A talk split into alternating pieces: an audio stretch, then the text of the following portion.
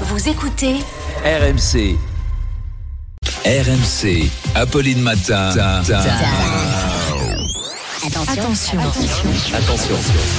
Deux manches pirates, le 32-16. Attention. Attention, il pirate prévient. 32-16. Bonjour Arnaud. Bonjour. Ce qui fait réagir ce matin, c'est la disparition de Silvio Berlusconi. Évidemment, l'ancien Premier ministre italien Silvio Berlusconi est mort. Le roi des soirées Bunga Bunga nous a quittés depuis 24 heures.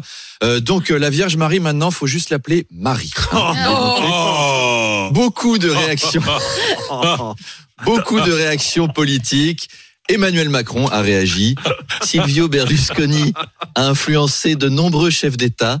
Moi, par exemple, avec Brigitte et ses copines, on fait des soirées bingo bingo. Le 8, c'est moi. Voilà. François Bayrou aussi nous dit, eh bien, moi, je faisais des soirées banga banga.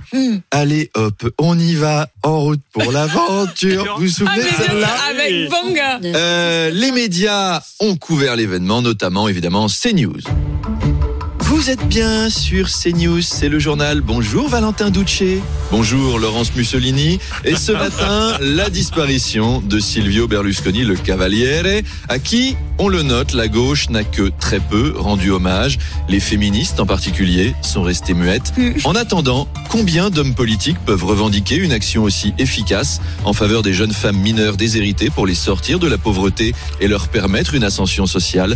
Pas une association féministe ne saluera la mémoire de celui qui a fourni des emplois confortablement rémunérés et des sacs à main à des douzaines de jeunes siciliennes. L'ingratitude de Sandrine Rousseau et d'Alice Coffin. Allez, on creusera le sujet à 8h20 et à tout à l'heure. Mais des sacs à main, était-ce des vrais Ça, c'est vraiment vrais Ça, c'est la question Ah. que se pose Emmanuel Le Chevrier. 28 Vous voyez cette transition entre Ah, vous deux balèze. extraordinaire.